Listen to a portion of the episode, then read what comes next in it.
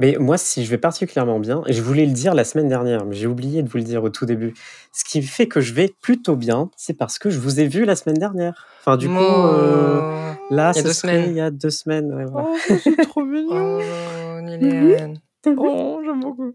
Nous aussi, ça nous a fait fait. plaisir de te voir. Faut que tu montes plus souvent. Faut, Bah. faut qu'on fasse une, euh, faut qu'on fasse une émission en direct avec les gens, quoi. C'est ça qui serait cool de faire. On a eu la discussion il y a deux jours, Agathe. Je le disais pour que les gens l'entendent parce qu'on est dans la preview, on est dans le début de l'épisode avant le lancement de, de jingle en fait. C'était très naturel. C'était. genre- le quatrième mur comme Jaja. j'en peux plus. Allez, à bientôt, ciao, mets le jingle. D'ailleurs, l'épisode pilote, on l'a pas enregistré il y a la semaine dernière. On l'a enregistré il y a une heure.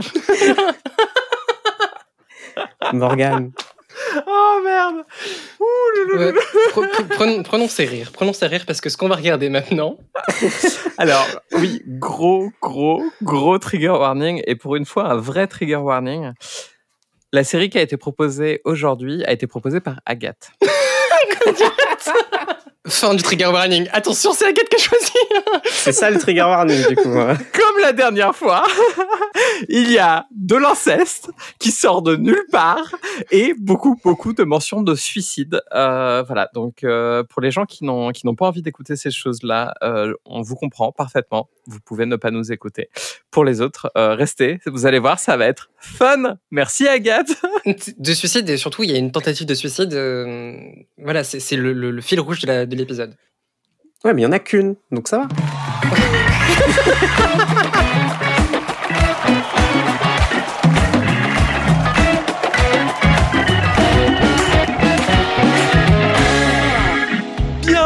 dans l'épisode le plus joyeux dont on a tout vu, l'épisode 10, euh, où on va vous parler du final de Camelot qui s'appelle exactement comme le pilote Dies Irae. C'est Morgan Jekyll qui vous parle et je suis comme d'habitude accompagné de mes deux co-animatrices. Agathe Mamet, c'est Monica Folden. N'hésitez pas à me follow sur Instagram. chaque, chaque épisode, ça change de réseau social. Et moi, c'est Niléane, juste Niléane. Voilà. Toujours Niléane. Euh, comme je le disais en intro, merci Agathe. Et moi, je la remercie premier degré.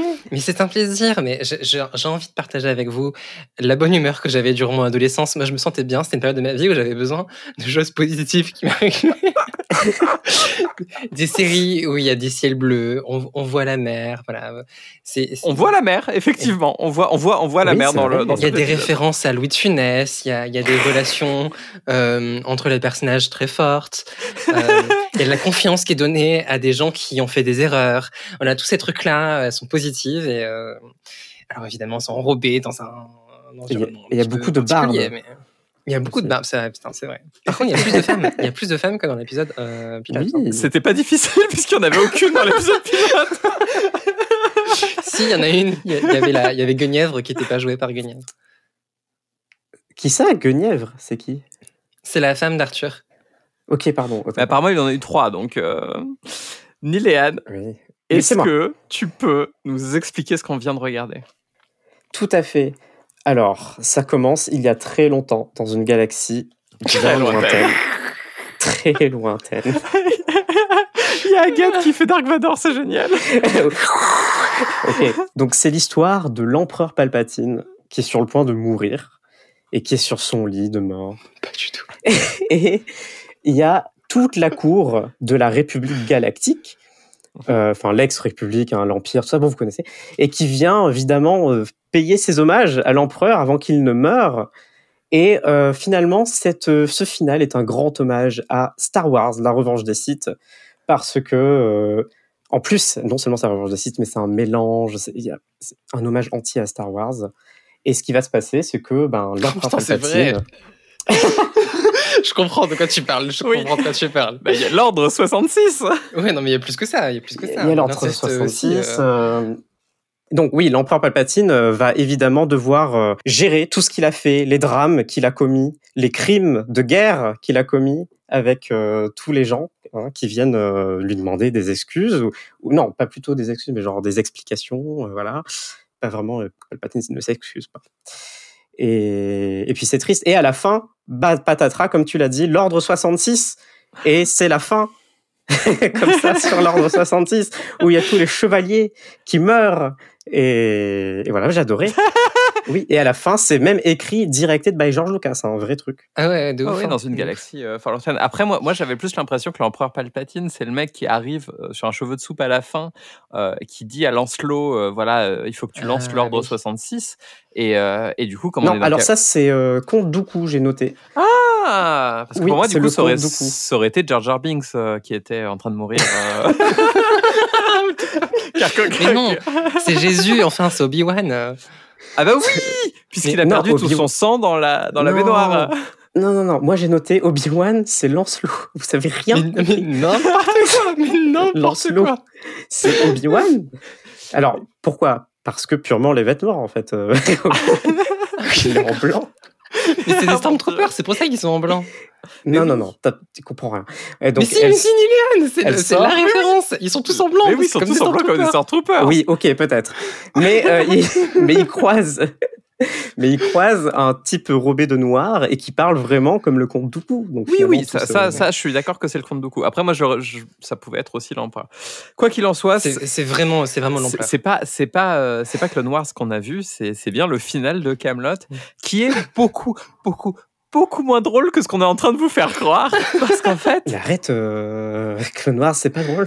ça, ça commence avec, euh, avec Astier qui est C'est bout bien parce qu'on a- on a bout- du bout depuis- de sa vie. Depuis le dernier épisode, on a décidé d'arrêter d'appeler le personnage Arthur. Il s'appelle Oui, Astier. c'est Astier, hein. Astier. C'est- il est en pleine déprime. euh, M6 lui demande plus d'épisodes et il ne veut plus en écrire. Il n'en peut plus et il a décidé de faire un épisode là-dessus, clairement. Il est au bout de sa life et il a surtout fait une tentative de suicide. Oui, et ça a l'air d'être un gros truc. Et j'ai lu, parce que le, le synopsis, parce que j'ai acheté l'épisode sur Apple TV, et le synopsis, c'est écrit que le- la tentative de suicide a eu lieu six mois avant, du coup. Donc c'est ouais. tout récent, finalement. Ah oui, il est. Bah, il est quand même anémié encore euh, de cette période-là, quoi. Euh, il, est, il est encore fatigué, donc euh, c'est c'est- six mois, c'est beaucoup quand même pour se remettre d'une anémie, non? Je sais pas. Peut-être peut-être que quand il n'y avait pas des poches de sang à l'époque. Attends, je demande à ChatGPT, c'est quoi une anémie? L'anémie, c'est quand tu Et manques de sang. Oui. tu, tu Ah, manques de sang. ok. euh, Voilà. Et c'est pour ça, en fait, c'est son problème, c'est qu'il n'arrive pas à se lever parce qu'il a perdu euh, trop de. Des litres de, des litres de sang. J'avoue, euh, donc six mois, ouais, c'est bizarre. Et là, il est dans un espèce d'HP euh, qui est chez sa mère, si on ne dit pas de bêtises. Et euh, en fait, tout, tout le royaume vient payer ses, ses hommages, sauf que, bah, en fait, il il a pas réussi à se tuer. Et donc, du coup, euh, au lieu de rebrousser chemin, les gens vont lui payer euh, leurs hommages. Euh, ce qui est effectivement une, drôle, une blague assez Mais drôle, oui. hein, je trouve. Euh, en mode, bon, bah, écoutez, vous n'êtes pas mort, mais c'est pas grave, on va quand même le faire. Et donc, du coup, chacun vient euh, présenter un petit peu ses, ses hommages à quelqu'un qui est euh, encore en vie. Ou presque. Puis, mais c'est. Non, la vanne, c'est qu'il y a la mère qui l'a déjà déclaré mort. C'est ça, c'est ça. Au, tout- au début de l'épisode, euh, ils sont, il est vivant et puis en fait, il s'endort pendant trois jours et puis euh, la mère entre temps le Ah déclare. oui, c'est ça. Oui, Ouais. voilà, ok. et pendant lesquels il fait des rêves. Il y a beaucoup ce tropes de à chaque fois qu'il ferme les yeux, il a un rêve. Euh, et, euh, et en fait, ce n'était qu'un rêve. Mais le truc, c'est que ima- imagine, imaginez, euh, Nilian et moi, on a, Oh, on n'a jamais vu cette série. On voit des rêves avec euh, des meufs qui arrivent et genre du drama, mais du drama au feu de l'amour, vraiment. Ouais, genre, de euh, genre ça a l'air euh, intense. hein. est-ce que tu te souviens de moi, de machin, de trucs? Et puis elle change, du coup tu vois deux personnes froid. différentes. J'ai froid, réchauffe-moi, machin. Mais qu'est-ce qui se passe? Mais Non, mais le premier flashback, surtout, il est dans le, il est dans un lit avec une zouze au-dessus de, au-dessus de lui, et il a, il a pas de barbe, il est tout, il est tout rasé Oui. et tout machin. Et la zouze lui dit, Oh, mais je n'aime pas quand tu n'as plus de barbe. Et donc, moi, j'ai envie de dire, bah, ok. C'est exactement ce que ma mère m'a dit après ma transition. Le laser, euh, c'est ouf. Quoi. Vous voulez que je vous fuck up encore plus? La, la zouze qui est au-dessus de lui, euh, Oui. elle est blonde euh, avec des cheveux frisés Oui. et c'est la meuf de Caradoc, le mec qui, qui boit du pâté, euh, qui mange du pâté de, de, de biche, de la terrine de biche ensuite dans l'épisode. D'accord. Celui qui Ah bouffe oui. tout le temps là. Mais pourquoi, du coup, c'est il est son un peu ami bête. Voilà, ils sont tous bêtes. Mais oui, oui, c'est celui qui est particulièrement bête. ouais. Ah, du coup, il a pécho sa zouze. Il a pécho sa zouze D'accord. Ah deux saisons avant. Ouh là là là là là là Mais pourquoi tu juges polyamour je, je juge pas, je dis que Ça- ça ce Mais pas toi, ma- Morgane, Ça a pas l'air d'être dans un consentement absolu, parce que je j'ai pas l'impression qu'ils sont en capacité de consentir, ce, ce jeune homme. Enfin, peut-être que si. hein. Bah, ça a duré une saison entière quand même leur histoire. Ah oui. Elle est devenue reine et tout. Enfin, c'est vraiment, un- c'est devenu un gros bail. Ah oui, Ah oui, Reine Camilla, ok. On a l'impression que c'est très très drôle. C'est diamétralement opposé au pilote qu'on a vu. C'est-à-dire que l'ambiance qu'on est, ce sont des plans très longs, très lents. Euh, c'est étalonné dans une chambre noire, donc tout est extrêmement sombre. C'est des tons très, f- enfin, il, il est vert, euh, Astier, pendant du Mm. début jusqu'à la fin, parce qu'il a plus de, de sang, mais il est, il est vert. Et du coup, ça, ça donne ce truc. On a l'impression d'être passé en fait de l'évolution du, C'est les du aliens. métrage d'étudiants français au long métrage français, voilà, qui va gagner un César euh, pour le pour le meilleur acteur. euh, et il est au- en dépression, mais comme on le voit dans tous les films français qui existent au monde, quoi. Maman est morte aujourd'hui. Mais moi, je l'ai trouvé un peu dans le même mood euh, que dans les pilotes, en fait. Genre, euh, quand même énervé, sec. euh, Il, il bouge moins quand même. Oui, c'est. Et donc, et donc, on n'a plus le bruit d'armure constant. Parce qu'ils portent pas d'armure. Je je sais pas ce que vous en pensez, mais c'est vrai que depuis le pilote, alors c'est vrai que vous avez pas bien retenu les, les personnages, mais en vérité, les personnages sont assez bien tenus depuis le pilote. Euh, ils ont quasi tous les, alors ils ont tous les mêmes acteurs. Euh, sauf Guenièvre qui a changé, et ils ont surtout euh, tous la même personnalité. Ils ont juste progressé dans la personnalité, et ils ont évidemment été euh, fleshed out un peu. Euh, Il y a eu, il y a un peu, ils sont un peu plus tenus, il y a un peu plus de background sur eux. C'est bien, c'est que j'essaie de trouver des mots différents, mais à chaque fois ils sont en anglais, donc compliqué. Mais De l'arrière-plan. Un, un truc, un, tru- un truc que j'ai apprécié, c'est qu'il y a un fil direct entre le premier et le dernier, à part le fait qu'ils ont le même, euh, ont le même titre. C'est que le page qui écrit les mémoires de, Camelot est toujours là, et en fait, ça, s'ouvre euh, sur la question de, euh, bah voilà, je, suis- en train d'écrire votre épopée. Est-ce qu'il faudrait pas parler de votre suicide? Et euh, c'est beau, ça. Et du coup, euh, du coup, euh, Astier est en mode, bah non, moi je préférais qu'on parle de Camelot. Il fait oui, bah enfin j'ai tout noté de, de Camelot, mais euh, c'était un peu que des cons, donc euh, c'est ça va intéresser personne. Jusque là, je le suis, je suis assez d'accord avec. lui. Et Bah ouais, bah ouais. et euh, mais j'ai en fait j'ai trouvé ça j'ai trouvé ça génial que ce personnage qui était vraiment dans le background euh, ait toujours ce lien et j'adore ces moments-là où en fait et, et on parlait de Star Wars pour moi c'est le rôle de C3PO et de R2D2 qui sont des, des personnages comme ça liens entre les Ouais. époques entre les, les trucs et qui sont porteurs de, de quelque chose et d'un vécu Mmh. et voilà, donc le, le petit côté C3PO euh, qui euh, veut savoir un petit peu, bah, j'ai besoin pour mes mémoires internes euh, de comprendre pourquoi vous avez essayé de vous suicider. Ça lance un truc. J'irais presque dans l'écriture à dire que c'est aussi intelligent que Citizen Kane, euh, qui fonctionne en... en, en... Normalement, on a promis d'être gentil avec Agathe sur cet épisode parce qu'elle adore Camelot. qui êtes-vous et qu'avez-vous fait à Morgan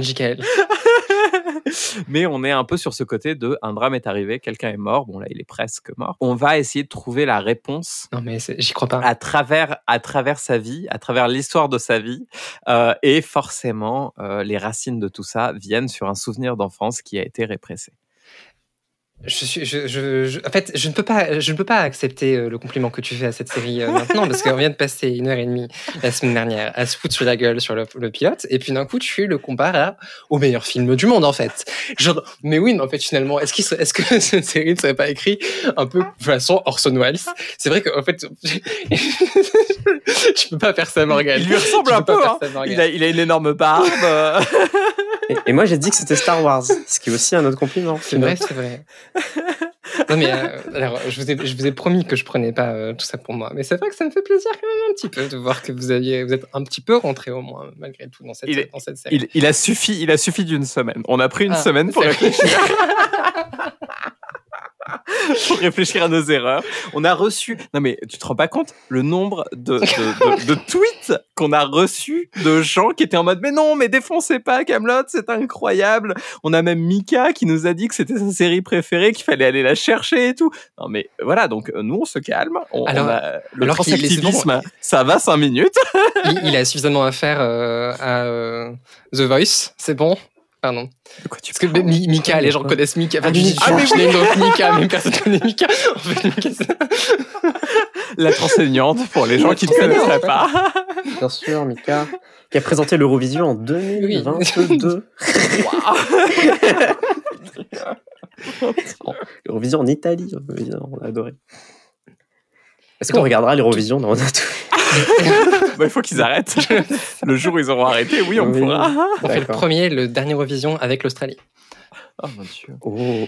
Mais ce qui est important du coup à noter quand même dans ce début d'épisode, c'est que donc euh, le père Blaise, donc le page qui est avec euh, Astier, euh, lui dit il me manque deux choses dans mon carnet, dans, dans, mes, dans mes mémoires. Il y a ta tentative de suicide et t'es pas mort parce que Lancelot t'a sauvé, c'est ça qu'il lui dit.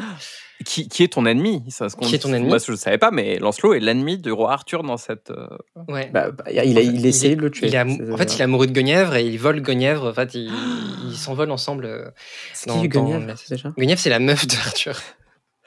Ok. Pas la meuf de Caradoc. La meuf de Caradoc, c'est Dame évanouie.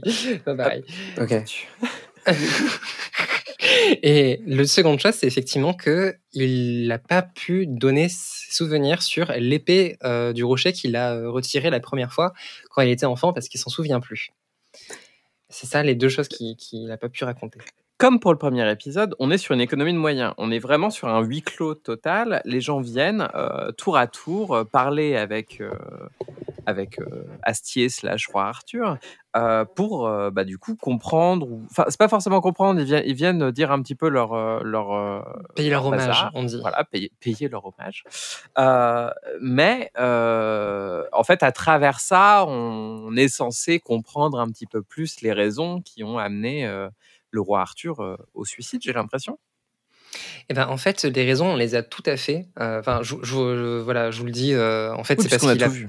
il a pas vu, il a pas eu d'enfant. En fait, il a cherché toute la saison dernière, il a cherché des enfants euh, parce qu'il a baisé Oh. toutes les meufs, la moitié des, des- des meufs de d'Angleterre. Et en fait, euh, il se rend compte que ben, il est stérile. Euh, et la saison se termine comme ça en Oh. mode je n'aurai plus jamais, je n'ai pas de descendance, je n'ai pas de futur, je suis entouré de cons et je pourrai jamais transmettre de l'intelligence à un enfant.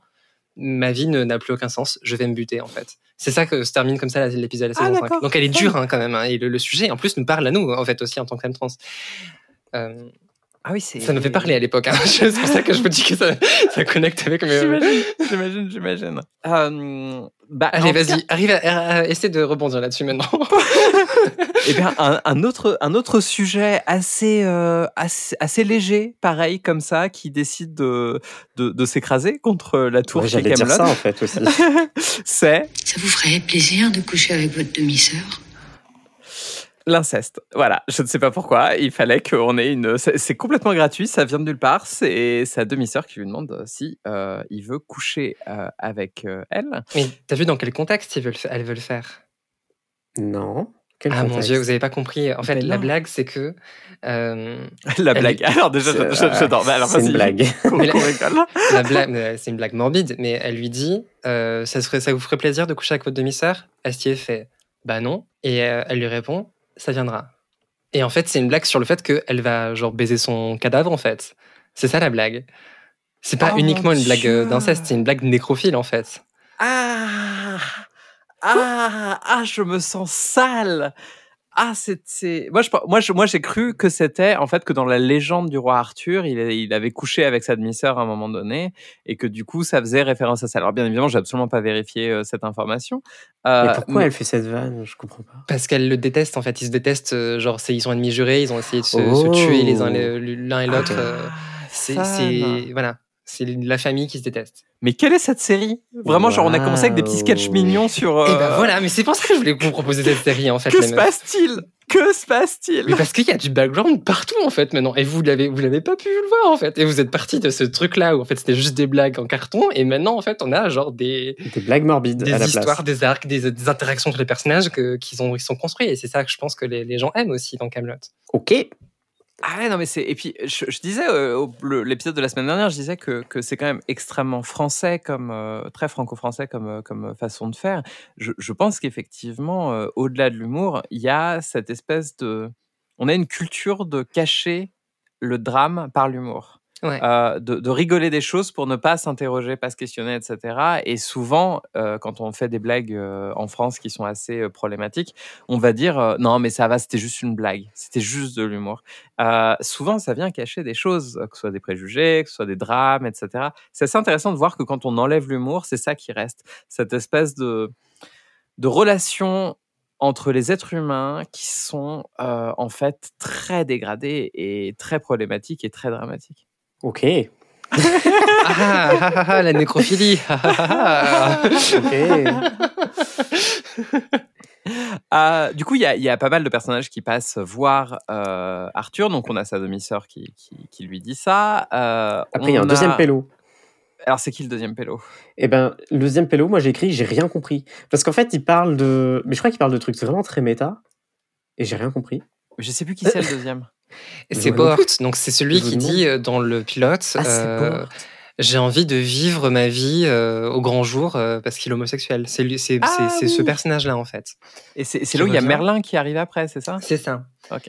Et Bort, C'est le Merlin? Merlin, Ah, C'est le, Merlin, Je connais pas Merlin. Non mais je peux pas dire que je connais pas Merlin. Non, si, je connais Merlin. Bah, bah, il arrive à un moment donné, il joue le. C'est le- Dumbledore? Oui, Pardon. Dumbledore. Bah, d'ailleurs, il ressemble à Hagrid Astier pendant tout le- Oui. l'épisode. Donc, on a Hagrid dans le lit, on a Dumbledore qui arrive, et c'est, et c'est, c'est Merlin. Et c'est lui qui lui dit mais, euh, Regardez, je vais- j'arrive avec des herbes et je vais vous rapisto- rafistoler. Ah oui Ok, je vois qui c'est. Oui, oui. Et Astier est en mode genre, euh, oh oui, vous, m'avez- vous avez déjà essayé de me rafistoler. Vous m'avez donné des antidépresseurs pendant six saisons, ça marche pas, donc euh, arrêtez de me donner des choses. Bah, apparemment, il perd toujours du sang en six- après six mois. Oui, oui, il y a un problème. Il n'arrive pas à reconstruire son sang en fait. Euh, en fait, et donc euh, Ah, Merlin lui fait non mais en fait mon gars, c'est pas que t'arrives pas à reconstruire ton sang, c'est que t'as pas envie de le faire en fait. T'as en- t'as envie de mourir et en fait ton corps ne ne recrée pas euh, les conditions nécessaires à ce que tu ailles bien quoi. Oui, ça, c'est le moment Thibaut InShape, quoi, où il est en train de dire Mais qu'est-ce que tu fous? Bouge-toi a rien à foutre de ta dépression Tu es déprimé Arrête. Arrête Je vous ai pris non, mais euh, un cachet euh, d'homéopathie. euh, je l'ai trempé dans, dans de l'eau minérale. Dans quoi? L'eau minérale que j'ai j'ai adoubé tel un chevalier. Donc c'est de l'eau. euh, c'est un cachet adoubé, c'est un, un cachet de chevalier. Alors, Sauf moi cette blague, je ne sais pas comment terminer cette blague. Moi, en ce- en ce- en ce- en ce- à ce moment-là, j'écris dans mes notes, euh, mais qu'est-ce que je suis en train de regarder? Et on a Caradoc, donc le, le pas fut-fut, euh, qui arrive avec de la terrine de biche. Et qui est roi de Bretagne. Oui, et oui. Alors oui, comme... non mais. Alors la question c'est d'après vous comment c'est arrivé quoi? Comment ce Moi, mec je, je pense, je sais. Je pense, je Vas-y. sais. Bah, Ouais. parce que tu nous l'as dit tout à l'heure. Euh, vraiment, ça n'a aucun sens, ma théorie. Vous allez voir. C'est que euh, euh, Arthur s'est marié avec, enfin, euh, du coup, a, a- a- a piqué la femme de, de. Caraboc, euh, de Carac, machin. Bon, bref, il lui a piqué sa femme. Ils se sont mariés. Elle, elle est devenue reine. L'autre a fait une tentative de suicide, a perdu son pouvoir, ou je ne sais quoi, et de machin. Du coup, euh, l'autre s'est remarié avec sa femme, et du coup, comme elle était reine, il est devenu roi. Et oui. Je n'ai rien compris. Je n'ai rien compris. J'ai raison Mais en plus, elle a raison. C'est c'est un truc d'escalier. C'est incroyable. Ça n'a aucun sens, mais, Mais c'est incroyable. C'est génial comme, euh, comme plot. J'adore, j'adore, j'adore. Ni Léane n'a toujours pas compris. mais Je n'ai pas compris. J'essaie de re- je repasse ce que tu as dit dans ma tête. et Je ne comprends pas. A- Astier s'est marié avec, euh, enfin, s'est marié avec la, la, la nana du, de Caradoc. Et ensuite, quand Astier a dit, bah, je ne suis plus roi, elle, elle est restée reine. Et du coup, son mari est devenu roi. Son, son premier mari est, devenu roi. Bah, Ça marche absolument pas comme ça, mais c'est incroyable. Ok, d'accord, ok. Ouais, elle explique beaucoup mieux que toi, Morgane. Ah mon dieu. Écoute, on peut pas être doué à tout, choisir des bonnes séries à, à review ensemble et expliquer des choses. Voilà. Moi, visiblement, je choisis d'expliquer des choses. Il est devenu roi par tour de passe-passe, mais il veut plus. Exactement. Bah, parce qu'il a jamais voulu, a priori. euh. Et comme il le dit, au début, c'était cool, mais euh, ça s'est très vite. euh. Et en fait, et en fait on, voit derrière la, la pensée de, de Astier, qui est souvent la pensée des, des gens qui, qui pensent être des génies incompris. Moi par exemple j'ai cette pensée là qui est de se dire que tout le reste du monde est incompétent, que les gens n'y arrivent pas et qu'ils ont qu'à essayer pour voir et que quand ils vont essayer, ils vont se rendre compte au bout d'une semaine ou deux semaines qu'en fait c'est super difficile de faire ce boulot là. En fait, ce que font les génies incompris, qui sont euh, juste des pervers narcissiques, c'est euh, de créer des conditions de travail qui sont tellement difficiles que non seulement ça les amène au burn-out, mais en plus personne d'autre pourra suivre derrière parce qu'en fait c'est pas fait pour être fait par une seule personne. Voilà, je vous ai, je vous ai, je vous ai Oh, speedrunné ma, très ma, thérapie en, en deux minutes. Mais je suis désolé. Morgane. Moi, ce que je trouve hyper beau euh, avec cet épisode, euh, malgré tout, c'est qu'il essaie d'avoir une, une- Alors en anglais, on dit une closure, mais je sais pas comment tu le dirais en français. euh, il essaie de, de- de finir un petit peu le, la relation qu'il a avec chaque personnage. Et euh, il a, je sais pas si vous l'avez senti, mais il y a une tendresse quand même entre Astier et tous ses chevaliers. Euh, avec Bohort, il essaie de le rassurer. Merlin, euh, il essaie de lui dire T'inquiète, c'est pas ta faute, mon gars. Caradoc, euh, même s'il est con, ben en fait, il dit non mais vous inquiétez pas, t'inquiète pas, Caradoc, ça va bien se passer. Si t'as plus envie d'être roi, ben t'es plus roi et t'as même pas besoin de te signer à aucun papier ni rien. En fait, si jamais tu veux plus l'être, ben on dit que c'est fait, on dit que on a décidé oralement qu'il y avait une passation de pouvoir et en fait tu peux aller t'amuser de nouveau avec tes amis dans la campagne en fait. Si jamais t'as juste envie du genre de bouffer, en fait, bah bouffe en fait et continue de faire Oui, il a une position de vieux sage. Et en fait, il veut le bien de ses sujets, quoi. Et là, non, mais il, il- il- il- comment dire, il paraît, il paraît d'être un vieux con. Il paraît, de- il, il a cette attitude de euh, tout le monde me chie, tout le monde me fait chier, mais il peut pas s'empêcher quand même d'être gentil. Alors moi j'ai j'ai une, euh, j'ai une théorie là-dessus. Est-ce que dans comme tout est a l'air d'être vraiment très très écrit par Astier seul ou en tout cas euh, peu peu entouré de co-scénaristes, est-ce qu'on pourrait pas considérer ces personnages comme des parts de lui-même? Totalement. Ouais. C'est Et du coup- autobiographique. Est-ce que il serait pas en train de se parler à lui-même, de se dire mais en fait t'as pas besoin d'être roi, t'as pas besoin de de- de- d'être euh, le gros producteur français que tout le monde attend, etc. Peut-être que tu peux juste aller t'amuser dans la forêt avec tes potes en fait. Moi c'est comme ça que je l'ai vu. Ben, alors, euh, il va y avoir une suite, euh, mais euh, effectivement, là, il démissionne, quoi. C'est clairement une démission. Et depuis deux saisons, en fait, on le sait depuis le début de la saison 5, il démissionne. Et euh, parce que la saison 6, celle qu'on a, celle qu'on a vue, euh, la toute dernière, se, euh, et présente juste le- tout le passé. Euh, donc, euh, son passé à Rome, puisqu'il est né à Rome. Euh, donc, euh, T'imagines si Palpatine avait démissionné? Ce, serait, ce serait énorme. Oh mais du coup il y aurait eu un de ces clones qui aurait repris le, le pouvoir. Somehow. Parce que c'est- ça va au Palpatine Return. attends, attendez, c'est qui Dark Vador dans cette histoire-là là Je comprends pas. Eh bien. euh, Euh, Il y en a un ou pas Euh, Est-ce que c'est Keradoc Non, ça peut pas, ça peut pas être Keradoc. ben, il faudrait qu'il ait une, une main forte, un acolyte main forte, et ce serait lui. c'est le la terrine de pâté. Terrine de biche. Bon, en tout cas, Padmé Amidala euh, arrive en la personne Ah, de Guenièvre, Guenièvre. c'est ça? Guenièvre Ouais. Euh, alors, je, Ah, je- pensais avoir la drop, je ne l'ai pas, mais euh, en fait, elle, euh, elle lui, elle lui dit, elle lui dit, le, le- vous savez, ce tweet qui a beaucoup circulé euh, quand il y a eu l'incendie de, de Notre-Dame, quand on a fait un petit barbecue dans le cinquième, il y avait euh, ce tweet de je me suis enfui de table, j'ai pleuré, euh, c'est pas Oui. possible, c'est Notre-Dame. Elle lui sort quasiment verbatim ça. J'avoue, c'est vrai.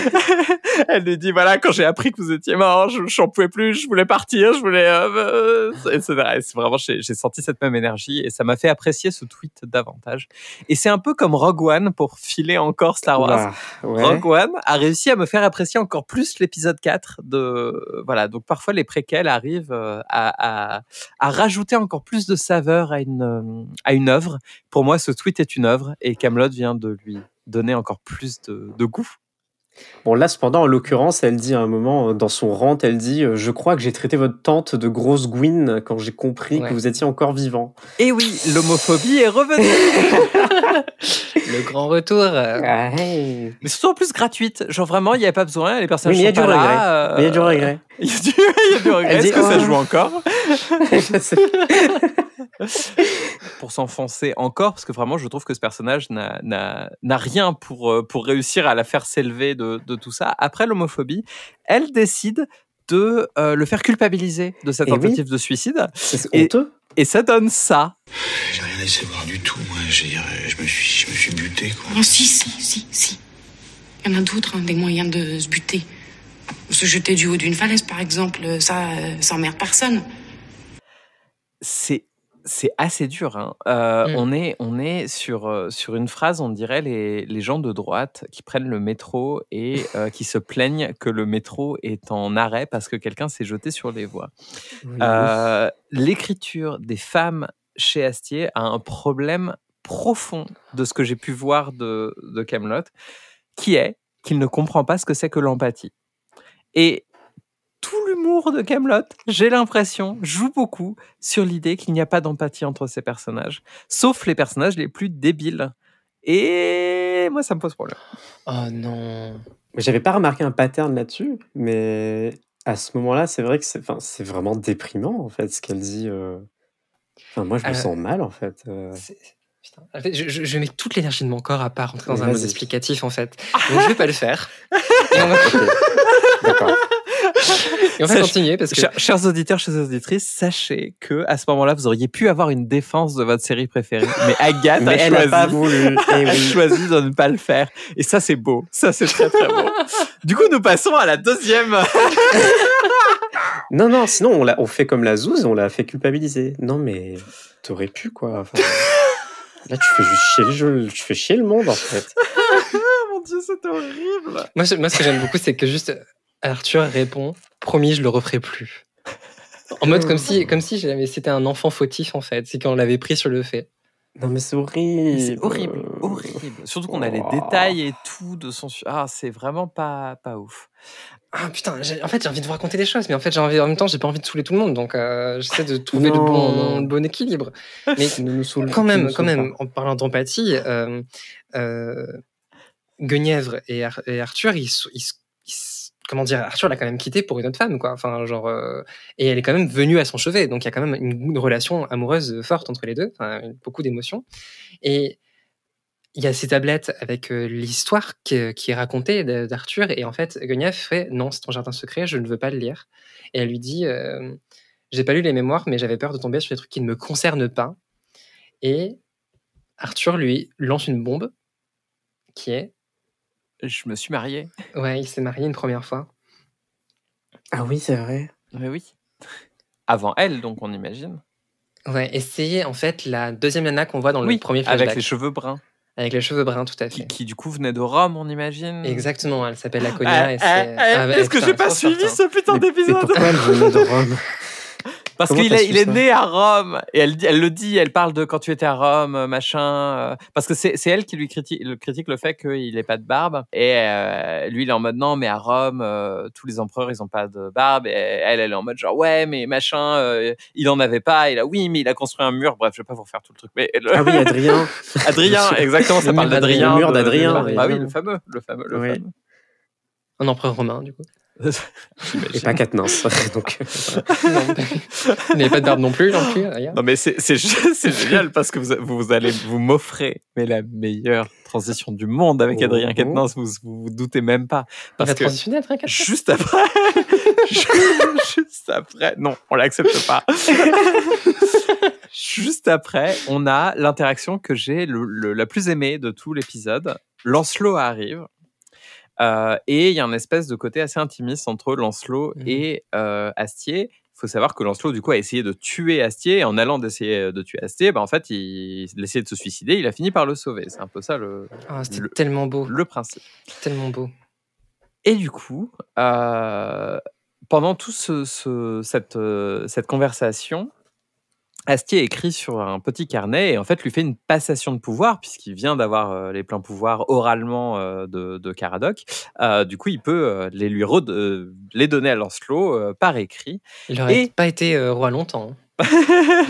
genre à peu près 5, minutes. mais, ah, mais c'est les mêmes pouvoirs? Ouais, ouais, que- Oui, même oui, pouvoir. c'est ça, c'est le pouvoir de roi de, de Bretagne. Et comme un grand leader euh, politique que nous connaissons bien, euh, il lui dit Faites mieux. Merci. Alors, non. c'était pas la bonne drop.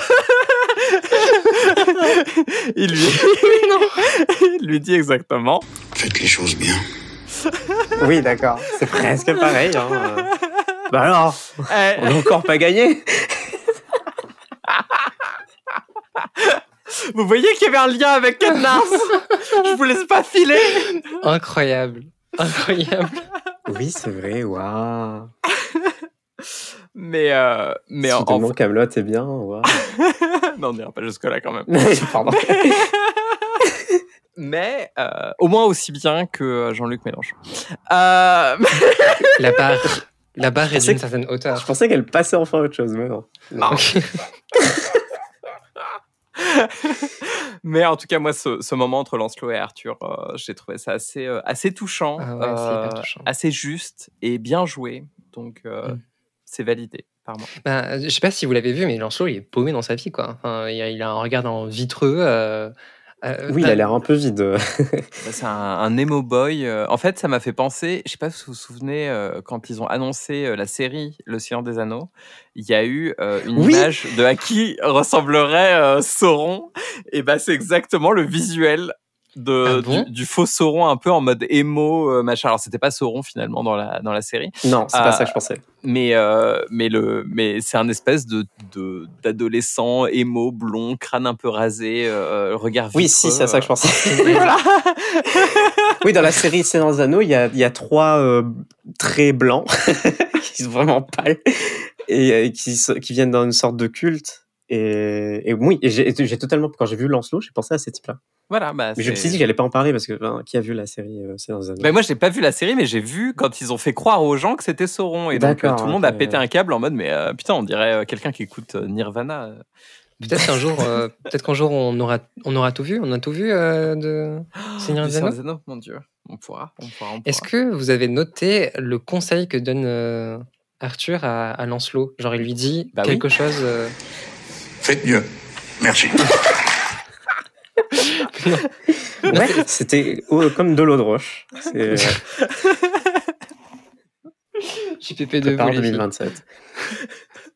Non, en fait, il, il lui dit un truc spécial qui, euh, qui est en fait un flashback, qui est un fusil de Tchekhov euh, de la, du conseil, en fait, euh, du début de la saison, euh, et euh, qui est les grands chefs ont un point commun, ils ne se battent que pour la dignité des faibles. Oui. Je sais pas si vous l'avez noté cette phrase-là. Non, Si. je m'en souviens pas. Si, Ok. si, si, si, si. J'ai Je l'ai pas mise en audio, mais oui. euh, Bah, en fait, pour moi, ça, ça rentrait avec le fait mieux. C'est un côté euh, qui est quand même assez. euh, Enfin, moi, je, je trouve cette phrase magnifique. Elle est, elle est Ouais. assez juste et euh, j'ai trouvé qu'elle sortait un peu de nulle part, mais j'imagine que tu as du. Ben, c'est ça, en fait, c'est toute une. Il y avait durant sa période à Rome, en fait, euh, Arthur devient euh, centurion, il progresse en grade, etc. Et puis, euh, à un moment, en fait, on lui dit, bah maintenant, tu vas être chargé. Alors, je sais plus quel est son grade, mais euh, général euh, de l'armée euh, romaine euh, à- en, Angleterre, euh, à euh, en Britannie, je sais pas comment on appelle Oui, ça. Bref. Euh, et en fait, il, il, lui se sent absolument pas les épaules de le faire et se retrouve devant César, qui est joué par Pierre Mondi. Euh, et en fait, il y a tout toute une scène qui est en plan séquence. D'ailleurs, c'est la scène suivante est exactement tournée comme celle de Pierre Mondi à l'époque. C'est-à-dire, on le voit que lui, euh, on voit pas à qui il parle, et il parle dans le vide. Euh, et en fait, ce- cette grande tirade de Pierre Mondi se finit par ce conseil qui est les grands chefs ont un point commun, ils ne se battent que pour la dignité des faibles. Et en vérité, moi, je pense que c'est une boussole qui est tellement importante pour tout. En fait, tu peux analyser tous les personnages de fiction et même les personnages réels par cette phrase-là. Et c'est ce que je pense. Je trouve que ça, euh, le, le punch up et Le punch punch down up et dont on parlait tout à l'heure, ouais, il, est- il il vraiment dans dans cette atmosphère-là de le, ta, ta seule boussole, c'est de donner de la dignité aux faibles. Je trouve que ces deux mots, côte à côte, résument euh, le projet de la série. Alors, de manière très imparfaite, parce que on l'a vu, il y a du sexisme, il y a l'homophobie, etc. Mais malgré tout, euh, il y a des gens stupides et à chaque fois, Astier essaie de leur donner de la dignité. Et euh, on n'utilise pas assez ce mot euh, dans le vocabulaire militant en ce moment. C'est beau. Ouais. C'est une bonne idée pour le, le projet de gauche, en général. Sophie Binet, on pense à toi. ça va devenir notre mascotte de On a tout vu euh, Sophie Binet. Vraiment, On genre, euh. Oh, ce serait trop bien de l'inviter. Non, la pauvre. Elle va plus en pouvoir. tu parles du, du prochain plan. Moi, j'ai j'ai mis c'est la dépression en un plan. Euh, ça m'a fait beaucoup penser à un autre grand film euh, dans l'histoire du cinéma qui est Persona, qui est un film de, de Oh. Ingmar Bergman, euh, qui est considéré comme un des, des plus grands films du cinéma. Ce qui se passe, c'est qu'on a effectivement un plan un peu similaire où quelqu'un raconte euh, une histoire un peu difficile et sans aucune coupure, en plan séquence. Ouais. On ne voit pas les réactions de la personne en face. Comme au théâtre. D'ailleurs, Bergman était un grand metteur en scène de théâtre. Euh, ce qu'il fait dans Persona, c'est qu'il d'abord il filme la première personne qui parle, et ensuite il remet le dialogue au tout début, et euh, on voit le plan de la personne qui écoute. Euh, et du coup, c'est assez intéressant parce que ça donne un poids aux paroles, et on se concentre sur les Mmh. réactions de ces deux personnages, euh, qui sont du coup une femme qui est actrice en dépression totale, et de l'autre côté, son infirmière qui vient s'occuper d'elle à son chevet. Donc ça fait un petit lien et je pense que Astier a un Ah petit ouais. peu ça en tête quand il fait ce, ce genre de choses. Et donc on a effectivement ce plan très lent euh, qui est un travelling pour le coup, où la caméra avance vers Astier, qui parle, qui parle, qui parle, qui raconte un petit peu, euh, je sais plus exactement de. Est-ce que il se parle, souvient par hasard de, Ah, mais bien sûr. du rêve? Enfin, c'est un moment que j'aime beaucoup. hein. C'est- vrai ah, mais ça, ça me fait plaisir. là, c'est- très réussi. Et euh, alors, oui, j'ai noté le rêve pour m'en souvenir si vous voulez que je le raconte. il raconte son, il raconte qu'il a fait un rêve une fois. Et ce que j'ai adoré dans la manière dont il raconte le rêve, c'est que c'est méga réaliste de quand tu racontes un rêve en Ouais. fait. Oui, oui, oui. C'est en mode pff, bon là il y avait un type, je comprends pas pourquoi, mais il y avait un type. Et puis tu sais comme c'est commencé dans les rêves, on est à cet endroit, mais c'est pas normal, mais je, je- dans le rêve, dans le contexte du rêve, je vais quand même avec le flow, etc. Bon, il raconte de manière ça euh, super euh, super réaliste. Et puis surtout la manière dont, à, à nouveau sur la forme, la manière dont il raconte le rêve. euh, du coup, le, les, as- les petits aspects irrationnels dans son récit de son rêve donne un aspect très significatif au rêve lui-même. Et c'est trop bien. Vraiment là c'est l'apogée de la série. Je, Euh, oui. Je- je suis d'accord avec toi à 98%. Les deux derniers pourcents, c'est que on voit la lumière euh, LED qu'il y a, euh, qui se reflète dans l'œil d'Astier. Et du coup, moi, pendant tout ce moment, j'étais là, genre, je voyais l'équipe de tournage derrière et je l'imaginais tout seul, en pleine dépression, en train de déclamer à une lenteur absolue. Et moi, j'imaginais son contre-champ qui était clairement une caméra sur des rails de travelling avec toute une équipe, le Non. script, la prise de son, le machin qui arrivait tout doucement, tout doucement. Et ça m'a un petit peu sorti de la chose. la Parce que- réalisatrice euh, qui connaît trop Ah, Peut-être. Pour vous donner une idée de la lenteur à laquelle il déclame ses, ses répliques, je vais vous donner la toute fin de, de, de ce qu'il parle. Alors, encore une fois, c'est assez difficile. On parle toujours du suicide et on parle de son suicide euh, de manière assez graphique, puisque euh, c'était dans une baignoire où il s'est euh, lacéré les, les poignets. Euh, et l'audio de ce petit moment est assez intéressant parce que, comme je dis, ça va bien vous montrer la lenteur à laquelle il déclame ses répliques. Qu'est-ce que c'est que quelqu'un qui souffre et qui fait couler son sang par terre pour que tout le monde soit coupable? Tous les suicidés sont le Christ. Toutes les baignoires sont le Graal. Voilà. Fun times. C'est l'épisode sans doute le plus joyeux que j'ai jamais vu de ma vie, surtout pour une série qui est censée être extrêmement humoristique.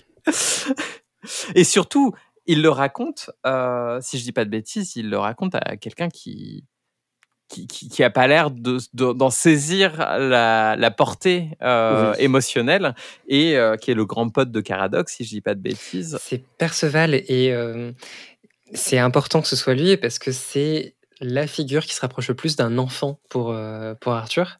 C'est un peu son enfant adoptif, alors même Oh. s'ils ont à peu près le même âge. euh, mais comme il est con, bah, en fait, il, il a un peu adopté.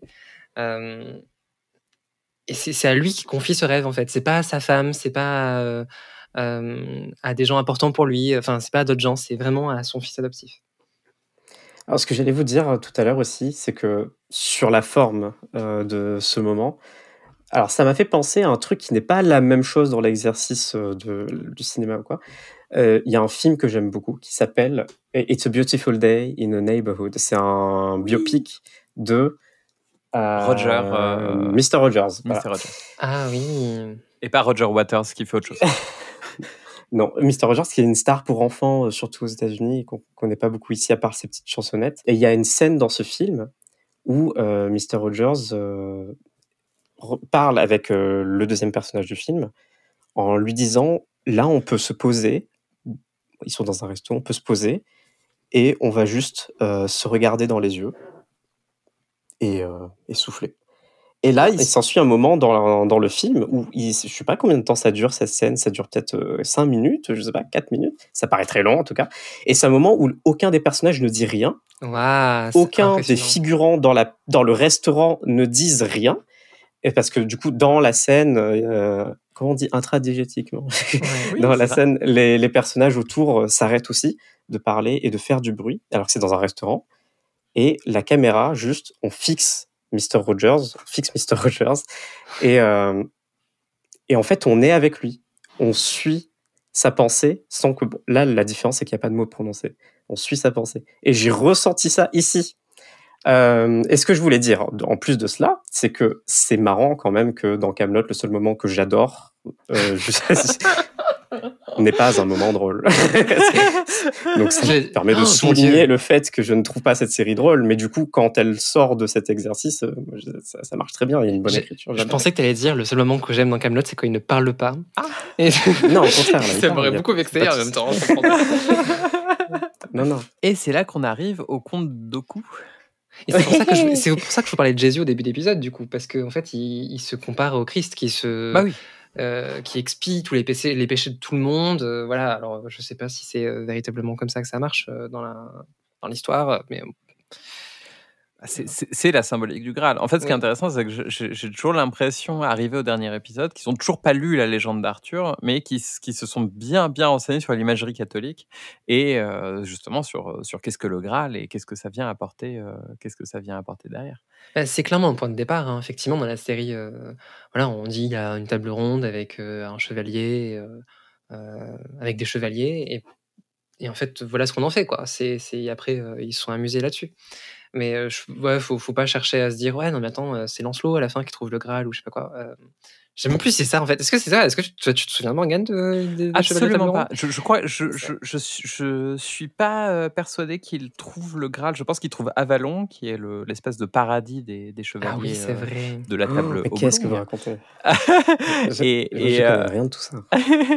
et, euh, et qu'en fait, il y a, il y a un peu. euh, parce qu'en fait, ce qui est très intéressant avec la, la quête du Graal, c'est que. et c'est un peu ce que Astier essaye de faire ici, c'est que c'est une quête personnelle, c'est une quête de qui on est et de ce qu'on veut être. Et en fait, le problème, c'est que ce sont des légendes qui ont été écrites il y a très longtemps, euh, qui du coup ne portent plus du tout les mêmes valeurs que, que celles qu'on pourrait avoir aujourd'hui. Et Ouais, donc, la légende, la légende arthurienne, elle est plus sur une découverte de soi, mais une découverte de soi par rapport à Dieu, un Dieu qui n'est pas forcément celui qu'on croit, parce qu'on est avec des Celtes. Et donc, il y a aussi un travail de, mélange entre euh, la culture catholique et la culture celte. Euh, c'est plein de choses qui se passent en même temps, et au final, le Graal n'est pas si important que ça. Un peu comme dans Camelot, ça reste un fil conducteur qui fait que euh, on sait quel est l'intérêt des gens. Et c'est assez intéressant parce que ça fait partie des premières légendes qui ont une construction narrative moderne. C'est-à-dire qu'on a le MacGuffin. Les gens cherchent un MacGuffin qui est le Graal, et à travers ça, on peut raconter des histoires. Euh, on l'avait un petit peu avec l'Odyssée, hein, on va pas se mentir, parce que c'est un peu le- la même structure et Oui, que le- MacGuffin, c'est revenir chez soi. Voilà, c'est ça, c'est c'est d'aller euh, d'aller chercher euh, la- ou, ou d'aller chercher la toison d'or, ou d'aller chercher Pénélope qui attend au, au bout du au bout de la jetée. Il y a à travers ça, on peut raconter des histoires et il y a un lien direct. Mais entre l'Odyssée et les légendes arthuriennes, on est sur des récits beaucoup plus religieux qui sont là pour apprendre des choses, qui sont là pour euh, servir une morale. Et du coup, on n'est plus, voilà, on n'était plus du tout sur un truc tel qu'on raconte des histoires aujourd'hui, c'est-à-dire le- la construction intérieure et pas la construction sociétale. Voilà. Je suis tellement contente de t'avoir posé cette question. Que tu pu nous raconter ça, c'est hyper chouette. Moi, j'ai envie de dire, comme ce qui est inscrit au fond de la baignoire, euh, m'avez bien cassé les couilles. Parce que ce n'est pas vrai, mais du coup, je trouve ça marrant que ce soit. La, fameuse inscription qu'il y a dans le. Oui, Moi, ça m'a fait penser. Je me, je me suis dit, est-ce que. euh, en fait, c'est- tout, tout, tout est une métaphore de Jésus vers Arthur. Et là, pour le coup, j'ai essayé de faire une transposition de Arthur vers Jésus en me disant est-ce que Jésus, quand il est mort sur la croix, s'est dit vous m'avez bien cassé les couilles aussi, quoi Je pense que c'est le cas, quoi. Ah bah, pour le coup, littéralement, je pense même, Ah oui. Oh malheureusement. non, oh non. Orchidectomie, transition, normal. Il y a une dernière métaphore que je ferais avec, euh, avec une, autre, une autre œuvre, ce serait euh, en, en attendant Godot. Euh, en fait, finalement, c'est un prétexte. Euh, donc, dans, dans Attendant Godot, c'est euh, juste un- pour le faire gros. euh, Pièce de théâtre C'est une pièce- si je dis pas de bêtises. c'est une pièce de théâtre où en fait on attend un type et en fait il se passe plein de trucs en attendant ce type quoi. Et en fait c'est un peu la même façon où c'est des gars qui sont là en se disant bah un jour un des chevaliers va revenir avec le Graal. On fait quoi en attendant quoi Et euh, c'est ça qui est marrant, c'est qu'en fait ils ont tous un but commun, mais en fait ils font rien pour avancer ce but. En fait, à vrai dire, les scènes où on voit qu'ils avancent vraiment sur le Graal, ça va peut-être représenter 10 épisodes de la série. En gros, t'as trois épisodes qui se passent dans, un donjon et c'est terminé en fait. Euh, le reste se passe à Camelot et euh, c'est de l'interpersonnel. Et d'un coup, l'épisode se transforme en Star Wars. Euh, Yes, parfait. Je te laisse. Liliane, je te laisse ton, ton moment. Vas-y, raconte-nous plus en détail. euh, Ah ouais, ça va être court par contre, désolé. Euh, Il y a, on croit que, enfin moi je crois qu'il est mort, ça y est. Non. C'est il y a un fondu vers le noir. Oui, mais moi, je te dis, moi je crois qu'il est mort, ça y est, c'est fini. Non, Il y a un fondu crois vers pas le qu'il est noir. mort. Non, je n'accepte pas que, je ne- je n'accepte pas cette vérité. Je refuse. Le podcast s'arrête ici. Allez, à bientôt. Il y a un fondu vers le noir et on croit qu'il est mort, ça y est. Et on switch vers l'extérieur. Il y a Lancelot qui marche avec sa, sa tablette ou avec, euh, avec les pleins pouvoirs en main, comme tel maréchal Pétain. Et du coup, il, y a, il croise enfin le comte Dooku, qui est vêtu de noir. qui pour moi est l'empereur. Ouais. qui s'appelle en fait Méléagan. Mêlé à gants. Méliagan, Ouais. très bien. Ok. Ok. Et euh, qui lui dit qu'il faut tout effacer. Il faut effacer tous les chevaliers et faire table rase. Ah, C'était beau. à la place de la, de la table oblongue, on fait table rase. Mais alors, à Ça ce commence moment-là, moi-. Et ce qui se passe, c'est que du coup, l'ordre 66, en fait, c'est l'ordre ça. 66. C'est juste Ouais. qu'il va demander à tous les euh, Lancelot, euh, tous À les tous ces clones Lancelot. de, de tuer les chevaliers. Et c'est un peu triste. J'ai eu des mauvais flashbacks avec la revanche de Sith. T'as entendu la musique Mais oui. derrière de Duel of the. Fates. euh. En fait, la, la- la connexion entre Lancelot et, euh, et euh, Arthur, ça a toujours été un peu celle du professeur X et de Magneto, où Magneto a toujours été du style, euh, et Lancelot aussi. Bah, en fait, il y a des, enfin, Lancelot pense qu'il y a des cons, et les cons, faut pas faire avec eux, il faut les buter, il faut faire ça, en fait. Alors qu'Asti est plutôt en mode, ben ouais, on est entouré de cons, mais il faut faire avec eux, parce que, en fait, c'est le projet, c'est de faire des choses, des choses avec des gens. Et Lancelot est en mode, bah non, en fait, il faut les exterminer, c'est des cons. En fait, on, ils servent à rien, et c'est Non, mais en fa- en fait, en fait du coup, c'est c'est très très clair. Astier, c'est Obi-Wan Kenobi. Euh, non, mais c'est vrai. Lancelot, Oui. c'est Anakin. Et, et, de- de- de- Guéant, euh, c'est. euh, Claude Guéant, ouais. Voilà. Claude, Claude Guéant, c'est Palpatine. Ok, oui. et, et, en- et voilà, c'est tout. Et en fait, euh, J'ai il- si mal fait mon casting Star Mais Wars. oui, Mais oui. non, mais- Vous me corrigez dès que je Et- donne, je donne et, un personnage. et, et- et le page, là, je sais plus comment il s'appelle, qu'on voit depuis le début, c'est bien C3PO qui, euh, qui, Mais oui. qui note toutes les, toutes les choses. Et, euh, Eh, mais d'ailleurs, tout à l'heure, tu l'as dit, euh, euh, dans Star Wars, dans Star Wars, à la base, les premiers euh, scénarios écrits par George Lucas, euh, c'est R2D2. C'était vu, vu du point de vue d'R2D2, et c'est R2D2 qui raconte toute l'histoire de Star Wars, toute la Ah, saga. là, là. Et c'est aussi pour ça que George Lucas met R2D2 dans tous les films. Ah. En fait, co- comme c'est- comme comme c'est George Lucas et qu'il a une intégrité artistique, tout allait être en droïde, donc ça allait faire bip bip bip bip pendant tout le temps, et on n'aurait rien compris. C'est pour ça que les producteurs lui ont dit non, George, ah, s'il te plaît, arrête, s'il te plaît. Alors que Astier, lui, a une intégrité euh, artistique et a tout mis en latin. Euh, Clairement. Clairement.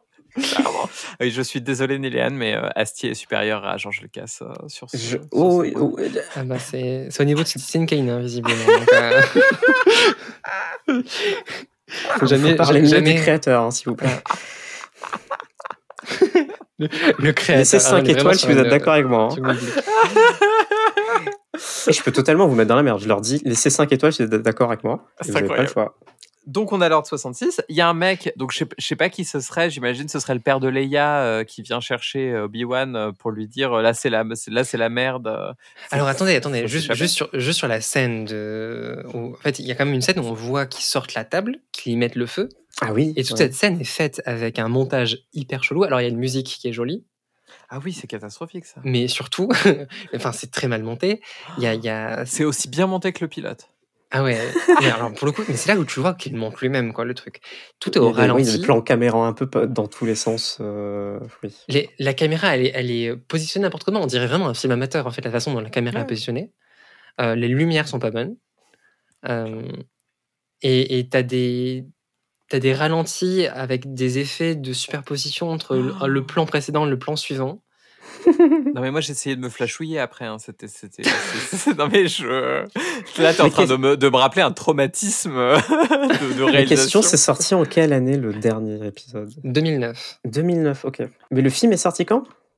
Il est sorti en 2021 et le niveau, le niveau de réalisation est pas extrêmement supérieur. T'as encore des trucs comme ça qui, qui vont pas, euh, des, des plans qui durent trop longtemps, d'autres pas assez. euh. Moi, à mon avis, moi, c'est un bon scénariste, c'est un bon acteur, c'est un bon compositeur, mais il faut qu'il laisse la main pour la réalisation. c'est, c'est pas un bon scénariste, c'est un bon dialoguiste. Et c'est pas du tout la même chose. Parce que l'écriture, et ça c'est quelque chose où je me fais souvent clasher sur euh, Twitter euh, à dire que les films sont mal écrits. L'écriture d'un film ne tient jamais ni dans son histoire ni dans ses dialogues. Le dialogue, c'est ce qu'on appelle des dialoguistes, et c'est ce qu'était Audiard. Il n'était pas scénariste, il était là pour écrire des dialogues qui étaient drôles et sympas et machin. Et on aime beaucoup ce travail, et c'est dommage qu'il y ait beaucoup moins de gens aujourd'hui qui soient mis en avant pour leur travail de dialogue. L'écriture d'un film, c'est l'écriture visuelle, c'est-à-dire qu'est-ce qu'on va montrer à l'écran? Parce qu'un réalisateur, il vient pas, il se dit pas, oh tiens, qu'est-ce que je vais faire, qu'est-ce que je vais filmer aujourd'hui? Tout est écrit dans le scénario.